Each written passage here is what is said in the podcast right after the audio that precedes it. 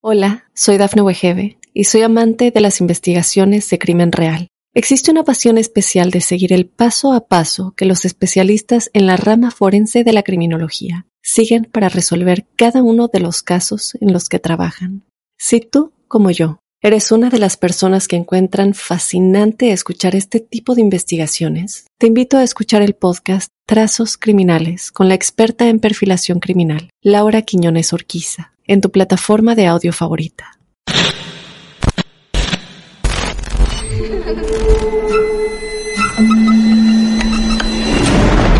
Los seres vacíos nos observan. Hasta hoy se registran muchos reportes de actividad paranormal en él. Veo cosas que no puedo explicar. Hay alguien sentado en esa silla. Está aquí. El misterio está fundamentado en el silencio. Pero ya es hora de hablarlo entre todos. Esto es Hay alguien en la casa. Martes de Misterio. Es divertido asustarse a veces, ¿no?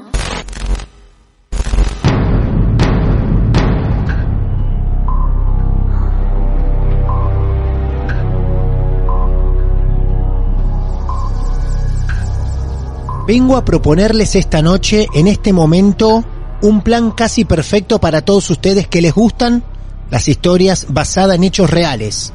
El objetivo es intentar convidarles con tres historias, una detrás de la otra. Tres historias en un mismo capítulo. Tres historias antes de ir a dormir. Si es que pueden hacerlo, luego de escuchar esto que se viene en Marte de Misterio.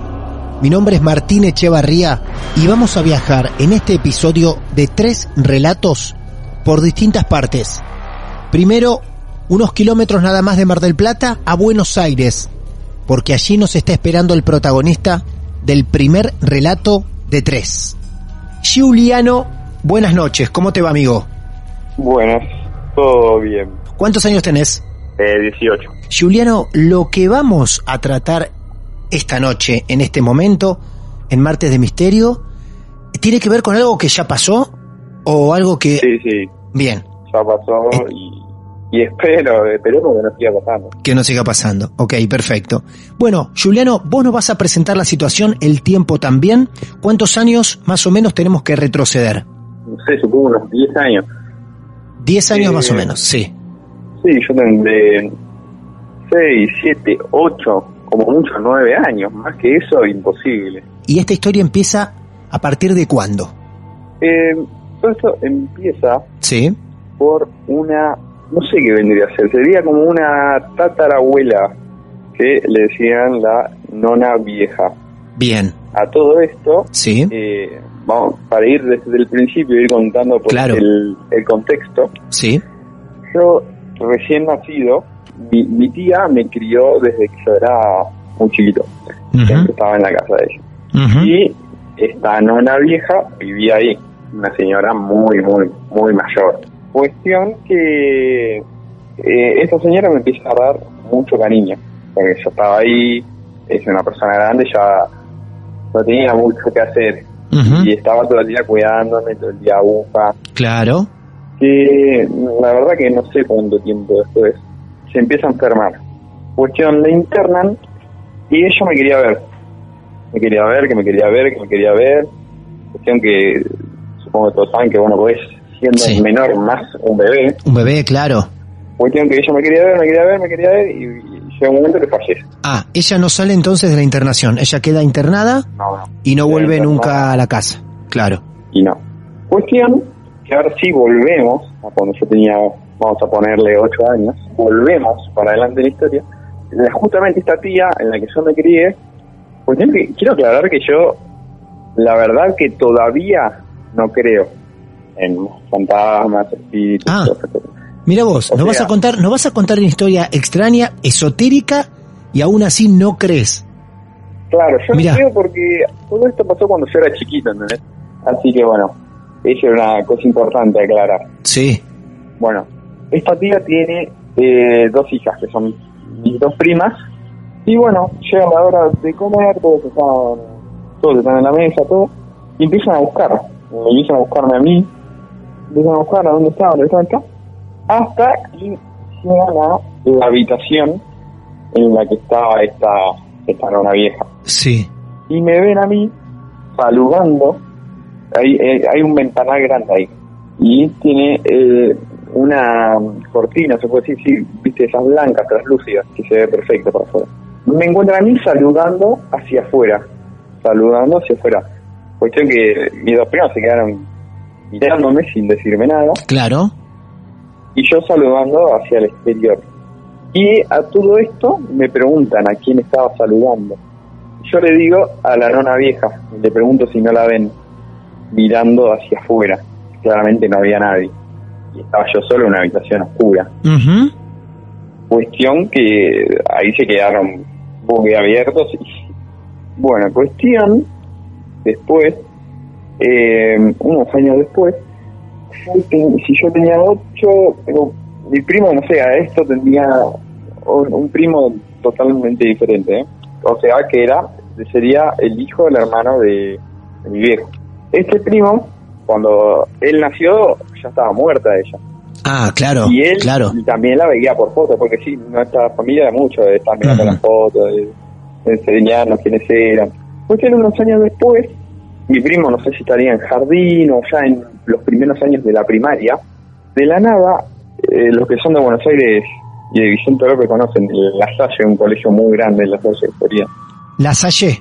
Sí, en La Salle de Florida, Sí. es un colegio gigante. Ajá. Cuestión, la salida con muchos chicos, siempre un despelote de gente. Claro. va mi tía a buscarlo a, a mi primo, al hijo. Sí. Lo va a buscar a la salida del colegio.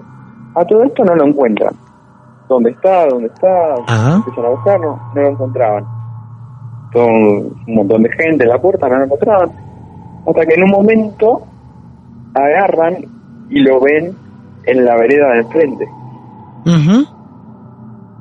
Y preguntan, le preguntan, ¿qué estás haciendo acá? ¿Por qué te fuiste? ¿Cómo estás solo? Y, y, o sea, y lo peor es que, más siendo un nene de jardín o de primaria, ¿qué, qué maestra te va a dejar irte solo? Claro.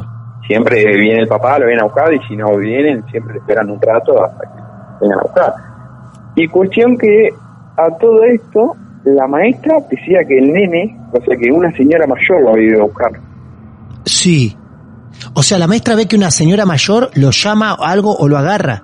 No, no, la señora, eh, o sea, la maestra directamente Sí. habla con una señora mayor, Habla. habla con la señora mayor y, y le dice que él, eh, la señora mayor le dice que es la abuela y se, y se lo lleva. Y, y después el nene aparece enfrente, Solo. Solo. ¿Le preguntaron qué dijo o algo? Sí, sí, le preguntaron, le Sí. preguntaron a mi primo, o sea, con quién se había ido, decía, con la nona vieja, decía. No. Esto, esto es, esto es lo, lo más raro de la historia porque, o sea, Claro. no tiene nada que ver, o sea, bueno, está bien, es familiar, pero Sí, nunca lo vio, nunca nada, claro. y, y, o sea, que el nene esté solo, le hayan dejado ir solo. No, No. no, eh, eso fue... Qué bárbaro. Y, y de ahí no, no tuviste vos tampoco más contacto, alguna otra presencia, nada, indicio que la nona vieja anda dando vueltas por ahí. No, no, ese, ese fue el último caso. El último caso. Quedó como que, para nosotros como que ella que me quería ver demasiado, me que Sí. tenía demasiada ganas de verme, se había encariñado mucho, y bueno, Claro. no pudo, y quedaron como esas ganas. Pero lo de tu primo es impresionante. Es impresionante que se presente en la salida del colegio. Qué increíble. Qué bárbaro, loco. Qué Claro, bárbaro. Y Sí, nada, después sí, tuve otras cosas, sí. por así decirlo, pero que no, no me pasaron a mí en particular, Ajá. sino más de la parte de, de mis abuelos, porque tengo, esta es toda, esta es toda, la, toda esta parte de, de que yo te conté hasta acá, Sí. son todos son mis abuelos, por así decirlo, que son de acá, de parte paterna, que son todos acá viven en Buenos Aires. Después de mi parte materna, son todos de Misiones. Vos vas ahí, te tomás un colectivo desde Posadas, que es la capital, Claro. eh, te tomás un colectivo y, y eso es selva. Claro. Es un pueblo que está en el medio de la selva, en el monte. ¿Qué pueblo es? Se llama Monte Carlo. Monte Carlo, Está, en. Misiones. ¿Y qué están las leyendas del pueblo? Leyenda de, de lo que vos te imagines. No. Una de tantas veces que fui con mi abuelo, eh, que fuimos allá, pero bueno, antes iba mucho con, con mi mamá, que es la que, la que vivía allá. Y una vez, no, no me acuerdo ni el contexto, ¿eh? No me acuerdo por qué. Tuvimos que ir a ver a como si fuera un chamán, algo por así decirlo. Sí, claro, un chamán, claro. No, yo no sé ni lo que era.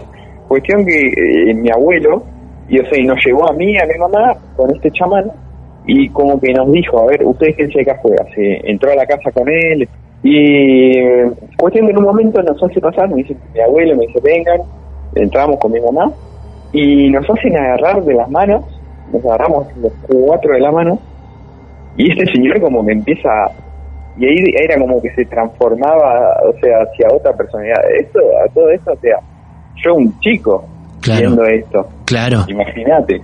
Y como que este señor nos empezó a decir, éramos enviados, enviados de Dios. Tu abuelo, tu, tu abuelo asistía a estas, eh, digamos, iba a haber seguido estos chamanes. Si yo te digo, te miento, pero creo, que- o sea, yo supongo que sí, obviamente, porque si él lo conocía todo como para llevarnos a nosotros. Lo que sí me acuerdo es que mi abuelo le llevó como provisiones, con comida, Ajá. cosas, todo. Bueno, otra cosa que me contó él, cuestión que le habían dejado en el capot del auto, no sé, no me preguntes cómo, le apareció en el capot del auto un nido, no sé, no sé de qué animales eran, no sé si eran como de una, de sapos, de ranas, de un animal raro. Y cuestión que, que después empezó a sentir mal olor en el auto. Un olor horrible que, que no sabía de dónde venía. Al punto que lo llevó al mecánico. Claro. Porque mi abuelo, al ser muy supersticioso, ya Claro. vio esto, lo de lo de la- el nido ese que le apareció en el capó del auto de la nada. Y, y el mal olor ya dijo, lo, voy a lo llevó al mecánico para ver si que no le hayan puesto nada adentro ni nada. Cuestión que eh, en el mecánico, allá, allá la gente de pueblo, más la gente mayor, eh, no tienen problema en decirte estas cosas, ¿viste? se cruzó a no, no, no, no sé quién, una señora, no sé qué era, y le contó esto. Y bueno, listo, eh, o sea, le cuenta, bueno, el, el mecánico de todo el auto no, no tenía ningún problema, no tenía nada. Y, y entonces agarran y se van. O sea, se va mi abuelo. Y le dice, vamos a rezar. Eh, O sea, le- como que presiente que en el viaje le iba a pasar algo. Le iba a pasar algo. Cuando ya tu abuelo se había ido, ella le dice a su marido, vamos a rezar por este hombre. Claro, mi abuelo se había Claro. ido, que, o sea, que la señora no le dijo nada. Claro. Me dijo que le contó después cuando volvió. Bien. y le dice vamos a rezar porque porque eso no es normal y le va a pasar algo. Mi abuelo eh, a los tres, cuatro días se va para Posada. Cuestión que en Posada, en, eh, mi abuelo eh, con el auto, no sé cómo fue, la verdad, un hombre pasó en rojo y mi abuelo de pedo reaccionó y lo terminaron chocando como en la parte de derecha trasera del auto. Claro. el- a- atrás de él. Iba directo, claro, si no iba directo a que choquen a- al, al lado de mi abuela, A la puerta. al lado del acompañante. Del acompañante. Bien. Que tu abuelo Pero- iba con tu abuela. Claro, iban los dos. Se salvó Sí. de milagro. Una reacción de tu abuelo, un tipo cruza en rojo y una reacción de tu abuelo hace que el impacto no sea de lleno contra la puerta donde está tu abuela, sino en, en la parte de atrás donde no iba nadie. Claro. Mira vos. choquen. Y cuando vuelve, le cuenta todo esto y, y- la señora le dice, le Claro. dice que, que ella sabía que Claro. algo malo le iba a pasar y que, se, que rezaron por él. Eh, bueno, Juliano, la verdad que ha sido fantástico escucharte y seguir las historias de, de estas también, que significan de energías, de creencias, más que nada. Siempre decimos, acá las historias son de misterio, no es de terror. Algunas son un poco más fuertes, escabrosas, pero otras, como esta, son más sorprendentes para decir, wow, qué loco, qué bueno, qué interesante, o alguno o alguna que esté escuchando en este momento que diga, uy, ojalá me pase algo así para ponerme en contacto con un abuelo que tanto quiero. Y, estas son las historias que, con que la gente se siente también identificada. Amigo, le mando un fuerte abrazo y gracias por, por elegirnos para contarnos todo esto. Dale, gracias, nos vemos. Un abrazo grande. Y luego de esta historia de Juliano, viajamos unos kilómetros un poquito más al norte de este país, de Buenos Aires hacia la provincia de Córdoba, porque allí nos está esperando Tomás. Tomás, buenas noches, bienvenido a Martes de Misterio. Hola Martín, buenas noches, ¿cómo le va? Bien, bien, muy bien, Tomás, un placer saludarte. ¿Cuántos años tenés? 22. Jóvenes, 22 años. Bien, de Carlos Paz. ¿Naciste, naciste ahí en Carlos Paz vos? Soy acá, sí, oriundo de Carlos Paz. Señoras y señores, Tomás nos va a ubicar en espacio, en tiempo. Amigo Tomás, ¿esto arranca más o menos en qué año aproximadamente? Y ponele más o menos hace unos 5 o 6 años atrás más o menos. Sí, yo todavía estaba en el secundario, me acuerdo, estaba Muy bien. en sí, 5 o Bien. 6 años atrás, ponele 7. Bien, perfecto. Ponele que arranca en 7 y sí. Eh, ¿En dónde empieza a ocurrir? Y mira, básicamente eh, yo vivía con mis viejos, vivía con mi viejo y mi vieja. Eh, decidimos mudarnos a esa casa por, por una cuestión de que, bueno, me quedaba más cerca de donde yo iba al colegio y a ella le quedaba más cerca por el trabajo. Cuestión que llegamos a, a esa casa en sí. Sí, Eh, bien. era una casa vieja, pero no la típica vieja de tipo con tipo antiguo, era una casa vieja. Sí, una casa grande era. Grande. Particularidad. Sí, grande.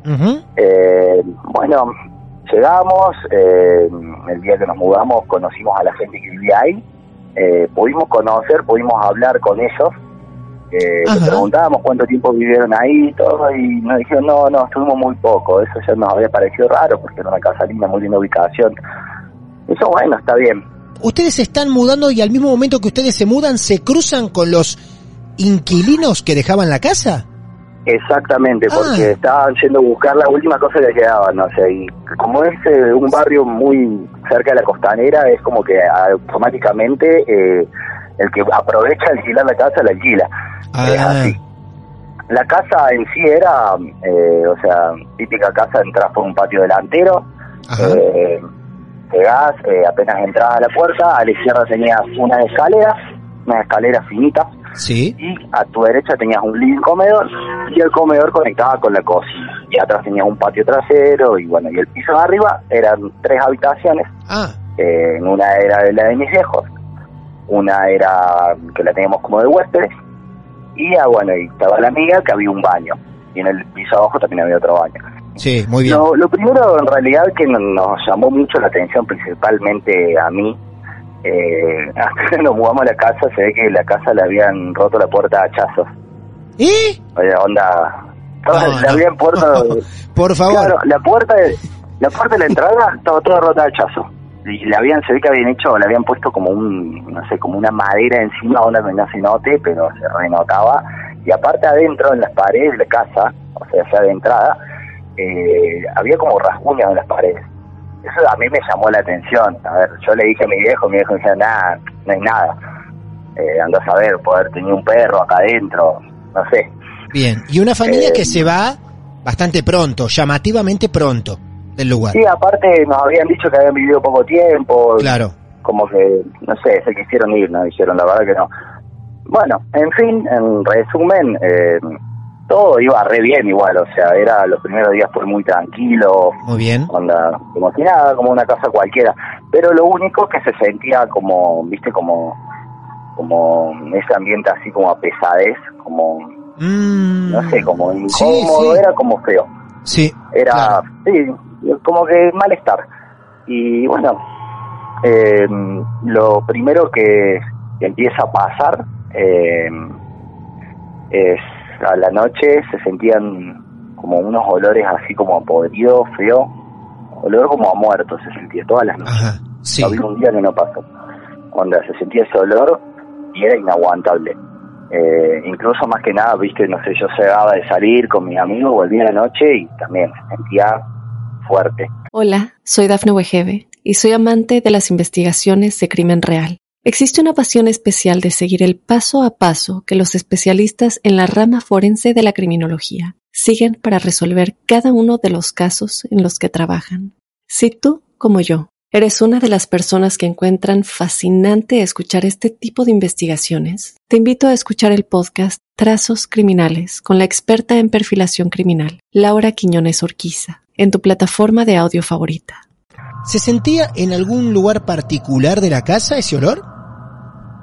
Ese olor más que nada se sentía en las escaleras, Sí. porque era la escalera vos subías y había un pasillo que iba para las habitaciones que se enfocaba en el baño. Entonces nosotros, bueno, sacamos la conclusión que era un problema de cloacas, no sé qué. Claro. Nun- Nunca entendimos igual bien. Eh, de entrada, bueno, eh, no, no, no es algo que nos llamó mucho la atención. Pero Bien. después también de día, mientras estábamos acá, o sea, en la, la casa donde estábamos viviendo ahí, digo acá porque me transporto ahí, eh, se sentía como mucho olor a cigarrillo, como que si te estuviesen Ah, fumando al lado y ninguno sí. de nosotros lo fumaba. Claro. Entonces era como muy medio loco, eh, mucho olor fuerte. Ajá. Y nada, eh, después, eh, la- una, unas, una semana, no sé si fue cuatro o tres noches, seguía que yo tuve eh, algo así como, no sé si llamarlo como parálisis de sueño, no sé, Sí. pero me levantaba todas las noches, o sea, me despertaba y yo miraba para, para la puerta de, mi dormitorio y había una mujer parada y yo no podía hacer nada, no me podía mover, pero era como, no sé cómo, no era como la típica película de terror, viste, con la bata blanca, una mujer normal, común y corriente que Sí. estaba parada ahí, yo la miraba y no podía hacer nada y como me daba una impotencia y sentía como, no sé, como algo raro. Y me pasó tres, tres o cuatro noches seguidas de eso, que, que ¿Era una mujer que podés o podías reconocer el rostro?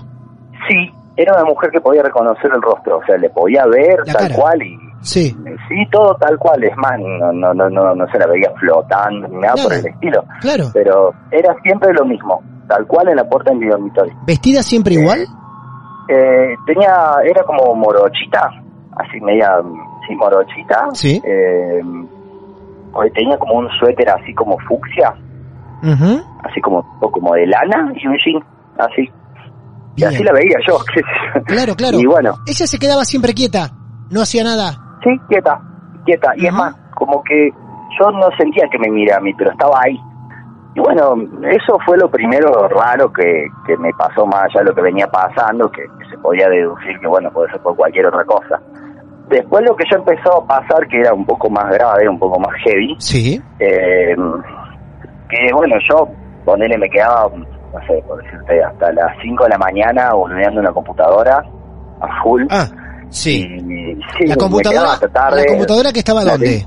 En el comedor la tenía. Abajo en el comedor. Estaba entre- en, en el piso de abajo en el comedor, Sí. entre, o sea, de espalda a la cocina sería. Sí. Estaba ahí. Sí. Bueno, me quedaba hasta tarde ahí.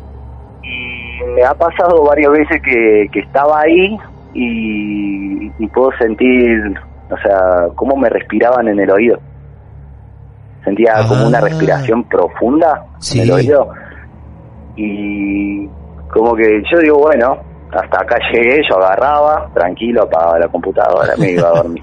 Y bueno, y eso me pasó unas cuantas veces hasta que una vez, eh, porque yo nunca miraba para atrás, yo agarraba, apagaba, me iba. Y hasta que una vez yo sentí eso lo mismo y miré para atrás, Ah, me di vuelta y yo de espalda tenía la cocina sí. y vi como una como una silueta de un hombre parado. Qué situación, ¿eh? Espero que en sus cabezas los que estén escuchando tengan esta situación, ¿eh? Solitos, en la compu, abajo, en el living. Sentís que algo te respira y cuando te das vuelta, allá, en la cocina, un hombre, parado también. Sí, no, no me dio, o sea, ni siquiera me detuve en apagar la computadora. Claro, te fuiste corriendo a Después, la bueno. Eh, bueno, después eh, era también cosa que pasaba en esa casa que era increíble los problemas de humedad que había en esa casa, era como muy loco. Eh, ponerle, brotaba humedad por los cuartos, por la cocina, por los baños, por el patio, por todos lados, era mucha humedad había. Y al punto que cada cuatro meses la, la limpiábamos las paredes con cloro y volvía a salir, era como, no, no había forma de parar la humedad en esa casa era como, no sé, era feo. Eh, olor feo, todo así. Hasta Ajá. que en un momento yo Sí. le, yo todo el tiempo le insistía a mi vieja, le insistía, "Che, me iba a pasar algo, pasar algo, no me iba a pasar nada. Entonces un día dice, bueno, está bien, vamos a agarrar y dice, voy a pasar incienso por toda la casa. Incienso. No sé, sí, incienso, onda, le habían explicado unas amigas de ella cómo tenía que hacer, iba en cada esquina de la casa, Claro. decía cosas, la verdad que yo mucha bola tampoco le daba de lo que hacía mi vieja. Bueno, en teoría después de eso se iba a calmar todo según lo que me dijo ella. Ujú. Bueno, pasó un tiempo y ellos se fueron de vacaciones, yo estaba arrancando la facultad, así que yo me quedé. Eh, ahí yo empecé a hacer juntadas con mis amigos, joda, viste, mi hijo no le cabía mucho eso. Pero ahí también empezaron a pasar unas cosas. Una noche eh, estábamos todos así, la música, estábamos en el patio de atrás, viene un amigo y me dice, che, Tommy, están golpeando la puerta. Y digo, bueno, capaz que había llegado alguien. Claro. Eh, me asomo y desde una ventanita que había adelante se veía para la puerta. No había nadie. Bueno, vuelvo al rato, vienen y me dicen, che, están golpeando la puerta. Digo, bueno, vuelvo a asomarme.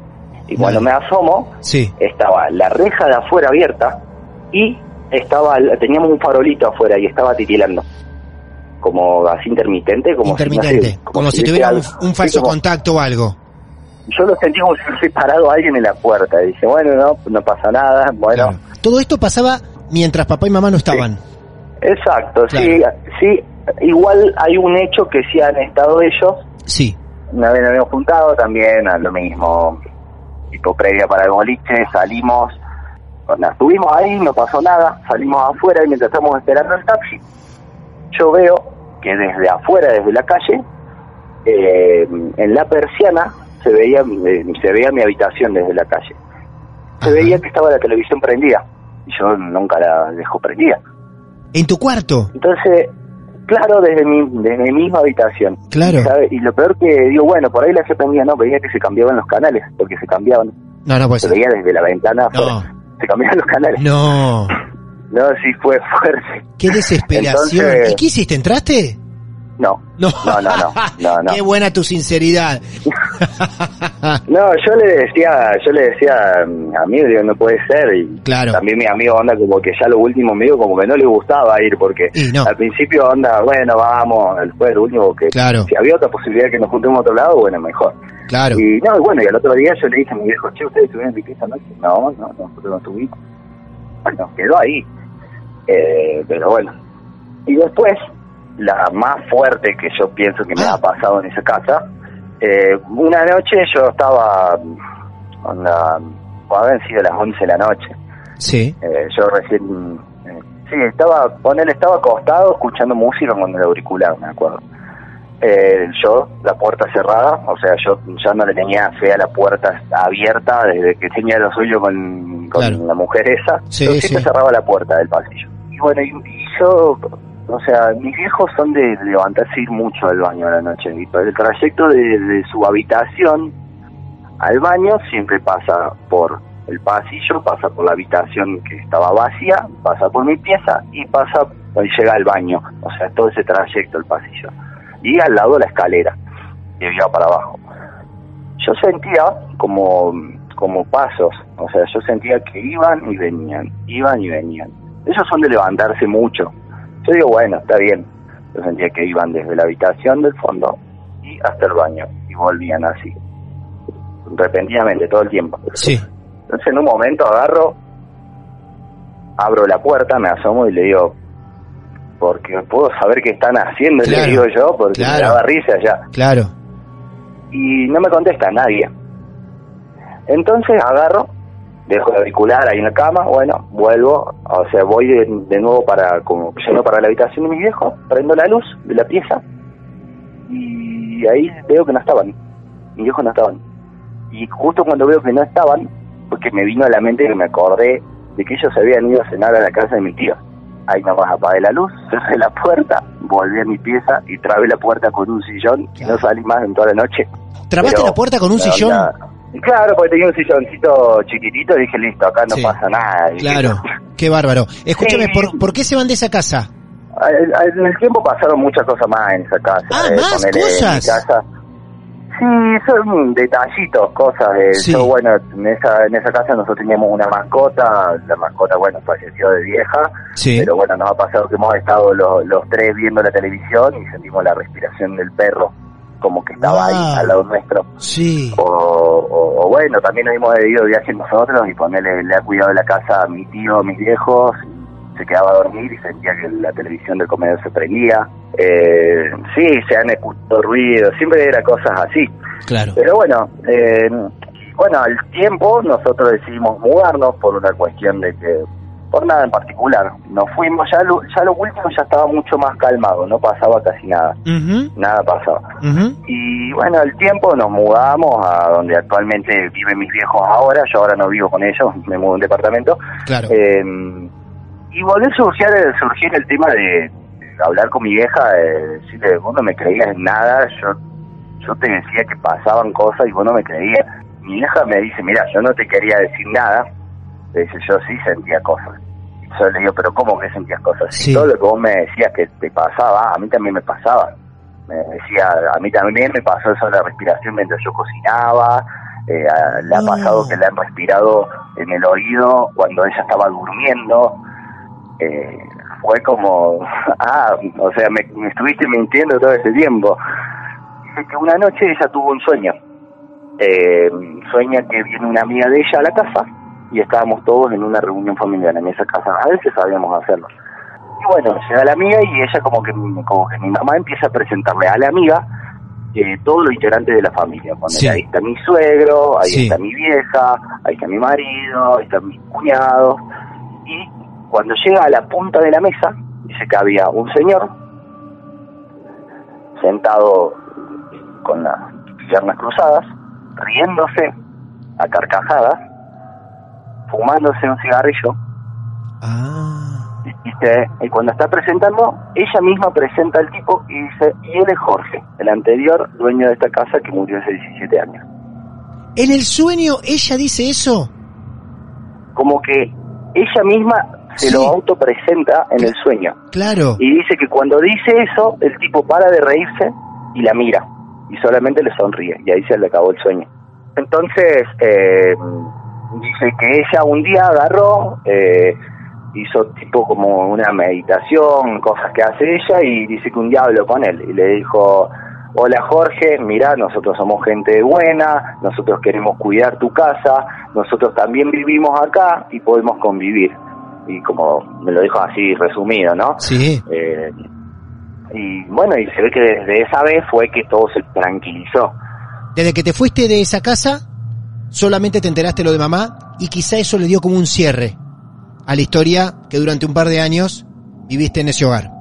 Sí, sí, unos, sí, habré vivido unos cuatro años ahí. Ah, bueno, duraron bastante ustedes, cuatro años. Bárbara la historia, con todos los detalles, con todas las vivencias en ese mismo lugar y con la última observación de mamá, garantizando o aprobando todo lo que vos viviste.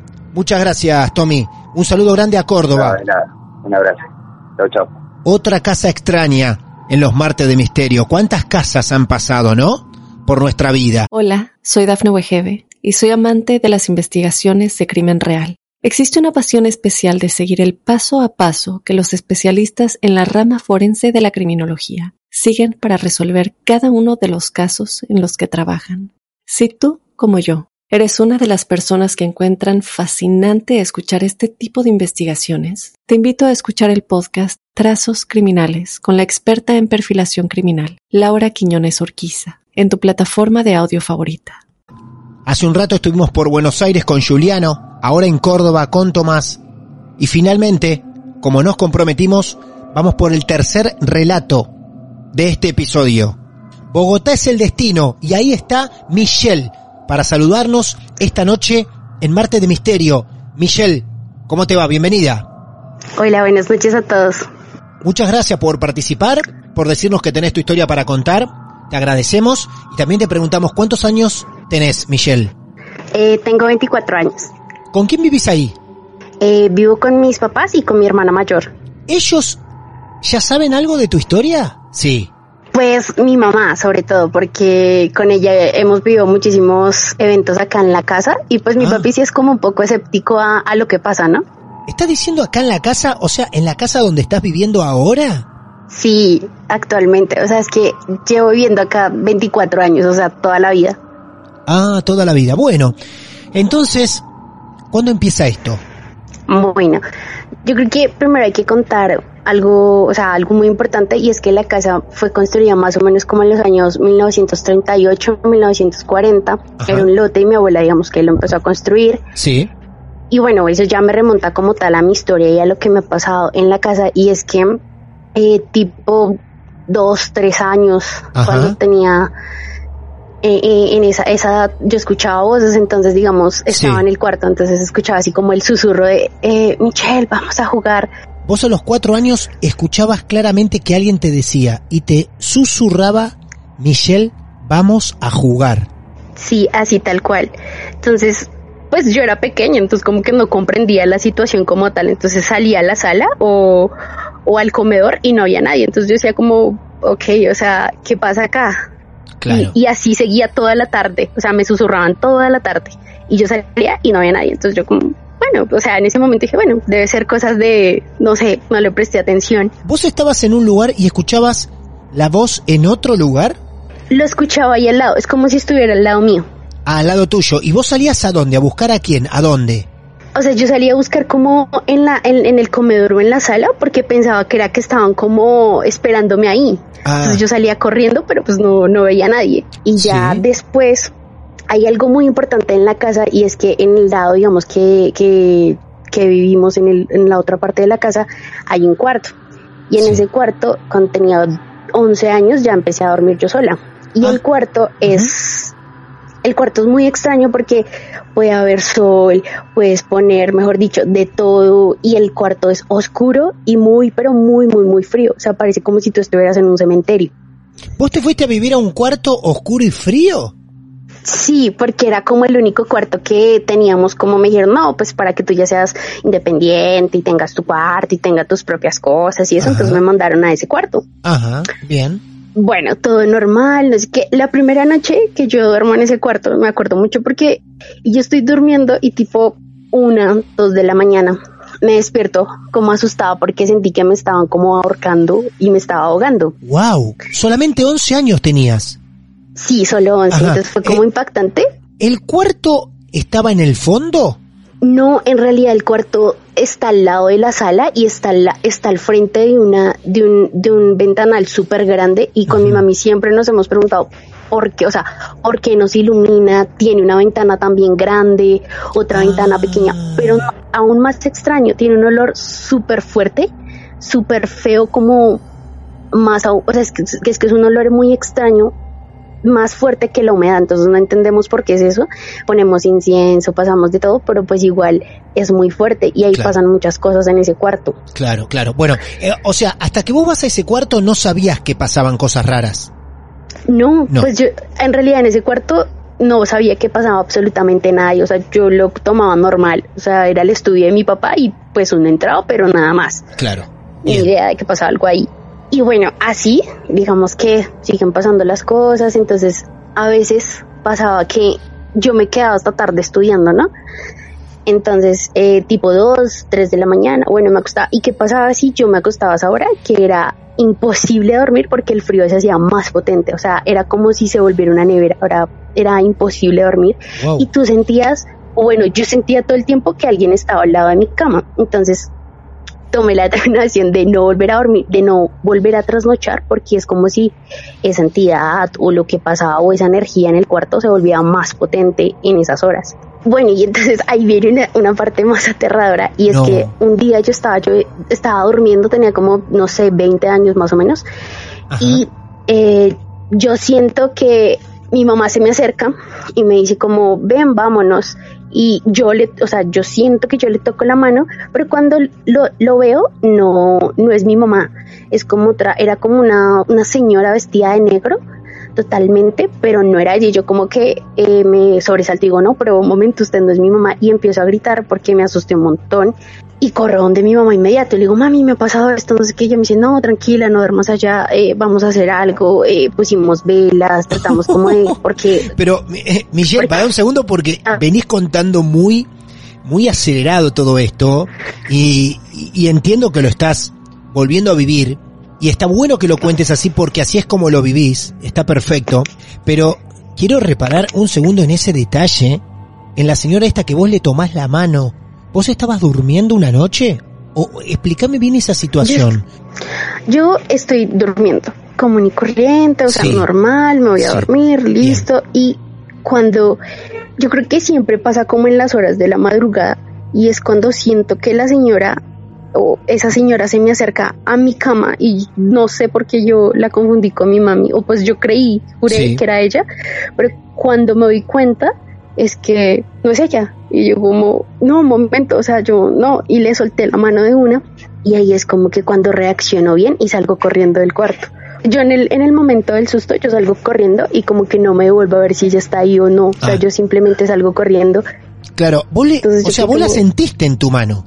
Yo la sentí en la mano y, o sea, es como, sí, algo real. O sea, la mano de ella literal me dijo, vámonos. Y yo, o sea, no sé quién es esta señora, ni la conozco, ni nada, ni nunca la he visto. Tenemos el caso de la señora.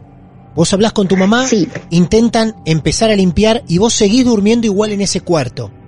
Y yo sigo aún, aún durmiendo en el cuarto. Yo digo, Vos bueno, sabés que pues, hay gente que está escuchando en este momento y dice, no, no, Michelle está loca. Yo ya me mudé de casa prácticamente, pero vos aún te quedás en ese cuarto. ¿Y cuál es el segundo episodio que se te presenta? yo, ah, bueno, yo llego a la casa por cosas de la vida, una, una gatita. Entonces ella empezó a dormir conmigo. Bien. Y pues digamos que un poquito como que se calmaron las cosas, pero habían momentos en que se disparaban y no me dejaban dormir. Claro. Eh, sentía todo el tiempo que estaba ahí al lado, sentía que si daba la espalda como digamos a la orilla de la cama, estaban ahí, o sea, muy cerca de mi espalda. Y la última vez fue que, eh, porque yo ya no duermo en el cuarto, porque ya no me aguanté más de lo mucho que me molestaban. Claro. Entonces me, me dije, no, pues prefiero irme a dormir con mi, con mi mamá y con mi hermano mayor porque el cuarto ya, o sea, es insoportable dormir ahí porque no me dejan dormir, no me dejan en paz. Y resulta que, eh, bueno, teníamos, eh, yo estaba durmiendo con, con mi gatica y ella se hizo en la parte de abajo de la cama. Y empecé a escuchar una voz muy fuerte de un hombre, pero durísimo, y se escuchaba como un estruendo gigante como en la parte de, del techo de la casa. Yo le conté a mi mami y yo le dije, no mami, o sea, ya es imposible dormir en ese cuarto porque... Y era que se sentía, o sea, me gritaba al oído, ni siquiera era como que fueron susurros, sino era un grito gigante, o sea, era durísimo lo que se sentía en el oído. Sí. Entonces yo le comenté a ella y dijimos, eh, quitemos todo, dejemos ahí, mejor guardemos, guardemos cosas ahí y me fui al cuarto. Claro. Y después con mi mami, acordándonos de historias, resulta que cuando yo tenía como cuatro años más o menos teníamos unos, unos arrendatarios o inquilinos. Entonces eh, resulta que ella me cuenta que resulta que en el cuarto se escuchaba como eh, el ruido de unas em, canicas Sí. como cuando juegan los niños. Sí. Entonces, bueno, entonces que ella me cuenta que la, la, la, la vecina, la, la chica, la señora le comenta que, que porque deja jugar, nos dejaba jugar tan tarde, tipo 12, 1 de la mañana, con eso sí estábamos muy chiquitas y no deberíamos jugar a esa hora. Claro. Y pues que no la dejábamos dormir. Entonces ella le dice, no, pero es que mis hijas no son. Yo creí que eran ustedes los que estaban, los que, yo creí que sus hijos eran los que estaban jugando. Y dicen, no, es que nunca, nunca hemos, los niños no juegan a esa hora. Y ese ruido viene del cuarto donde yo dormía. Entonces hay como muchas conexiones con ese cuarto y yo no sé si es de ahí donde viene como muchas cosas que pasan en la casa porque a veces se calman las cosas y pero yo siento que el epicentro es ese cuarto, pero nunca lo habíamos notado hasta que yo dormía en el cuarto. O sea que esta vecina ya escuchaba cuando vos eras pequeña que en ese cuarto algo jugaba con canicas. Y la vecina creía que eran ustedes. Creía, creía que éramos nosotros y nosotros y mi mamá le decía, "No, pero es que no son no son mis hijas." Claro. Creíamos era que eran ustedes. Y aparte tenemos el radio y a veces el radio se cambia de emisora o se apaga. Y uno dice, bueno, puede ser que se haya ido la luz o no sé, pero es que es imposible porque todo está normal, no se ha desconectado el radio, nadie ha ido a la cocina como para cambiar el radio. La radio estaba en la cocina. Sí, está en la cocina, entonces decimos, oh, estamos las dos en el cuarto y decimos, "Ven, pero y con mi hermana, entonces cómo alguien va a cambiar la emisora lo va a apagar y otra vez vuelve y prende como si nada. Y hay otra cosa y es que dicen que sí, por ejemplo, vienen a veces visitas y ven pasar a alguien, digamos, de, de ese cuarto al comedor. Y, nos preguntan cómo, me le preguntan a mi mamá, oye, pero Michelle acaba de pasar y le dicen, no, ella está en el cuarto, ella no ha pasado o ni siquiera estoy y ven pasar a alguien. ¿Por qué? No sabemos y no sabemos a quién ven pasar. Qué bárbaro. Qué bárbaro, Michelle.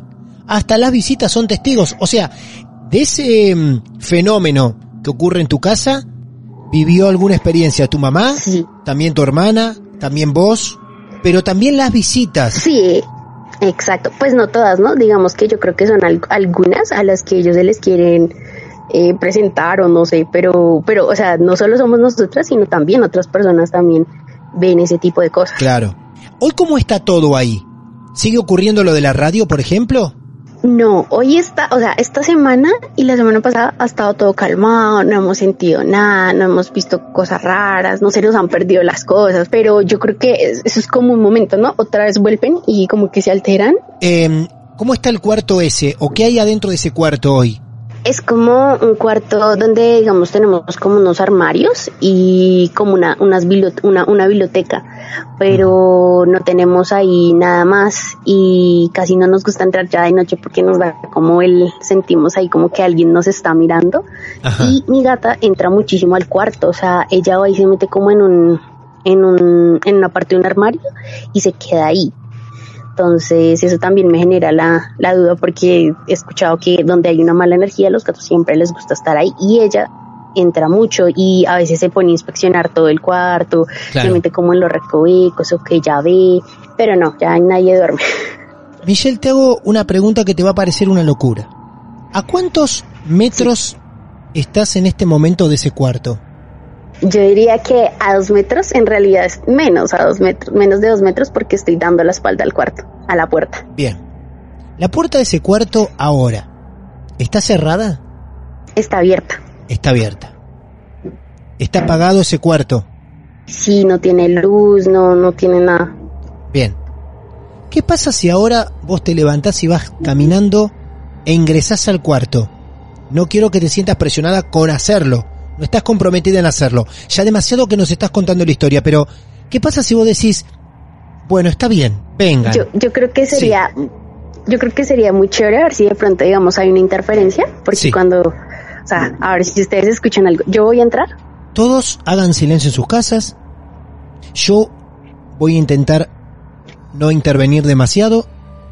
Michelle, si vos no estás muy segura, no ingresas. Pero viendo que estamos en ese lugar, que te vamos todos a acompañar, yo te voy a pedir que vos ingreses y me cuentes la sensación que te da. Y poder compartir con vos lo que sentís cuando entras ahora. No lo que sentís, no hablo de lo que sentiste en el pasado. Hablo de la hora. Que vos camines y digas, bueno, estoy en la puerta, ya estoy adentro, ¿qué sentís cuando entrás? Yo voy a hacer silencio también para que vos nos cuentes a todos nosotros qué estás haciendo y qué estás sintiendo. Listo, vale. Entonces, estoy a, a nada de la puerta, entonces digamos que ahorita ya estoy como tal en la, en la entrada. Realmente, ahorita voy a prender la luz porque igual Sí, como que da un poco de, de cosa. Y ahorita, o sea, digamos que hay muchísimas cosas, pero en estos momentos, no, o sea, no siento nada, o sea, no siento que esté alguien aquí, pero, Bien. pero sí se siente como muy frío. En realidad tengo una chaqueta térmica y un saco eh, abrigado. Entonces el frío es terrible acá. O sea, no es insoportable el frío ah, y en estos momentos no hay ningún olor. Bien. No sé por qué, pero hay, hay una parte, digamos que en el cuarto que es como eh, entre una pared que hay una biblioteca chiquita, ahí se siente un olor súper fuerte, pero ahorita no, ahorita no está. el frío que vos sentís ahora dentro de ese cuarto es muy diferente al que sentías hace segundos nada más.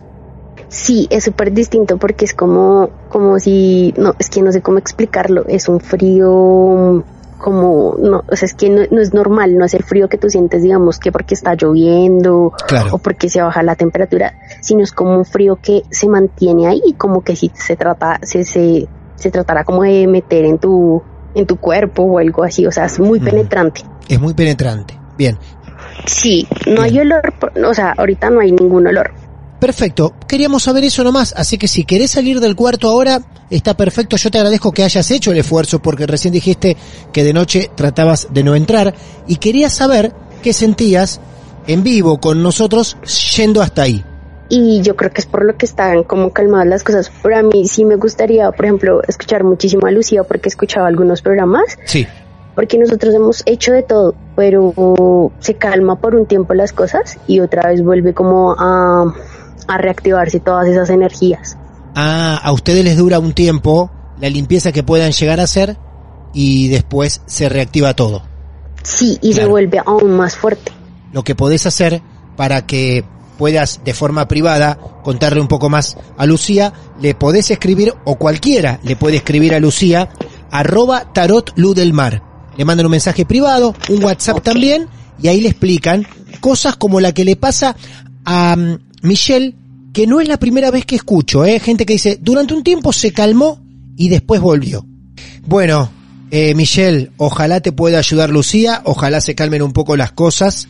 Fue muy valiente de tu parte contar todo lo que te ha pasado en tu vida desde el mismo lugar. No solo el cuarto, ¿eh? sino también en toda la casa. Y lógico que te agradecemos por habernos ingresado a todos nosotros a ese cuarto, imaginariamente, pero te acompañamos. Así que muchas gracias Colombia, de verdad. Muchísimas gracias a ustedes y, a todos los que escuchen la historia porque pues en parte también es muy bueno como contar esas experiencias y que no solo se quede eh, conmigo, sino que también otras personas lo escuchen. Entonces, muchísimas gracias. Por favor, te mando un beso grande, cuídate, un beso a mamá y a la hermana, ¿eh? Gracias. Vale, muchas gracias. Adiós. Amigos, amigas, lo hemos conseguido. Tres relatos en un mismo fragmento. Tres historias antes de dormir. ¿Contentos? ¿Contentas? Si vos tenés tu caso real para contar, te estamos esperando. Hay mucho más martes de misterio de aquí en adelante y te vamos a necesitar. Arroba martes de misterio en Instagram, martes misterio podcast en Facebook, también estamos en Twitter para que puedas mandarnos un mensaje privado y anotarte para charlar mano a mano con nosotros. Si querés también podés mandarnos un correo martesdemisterio.gmail.com y todos serán prolijamente agendados. Mi nombre es Martín Echevarría.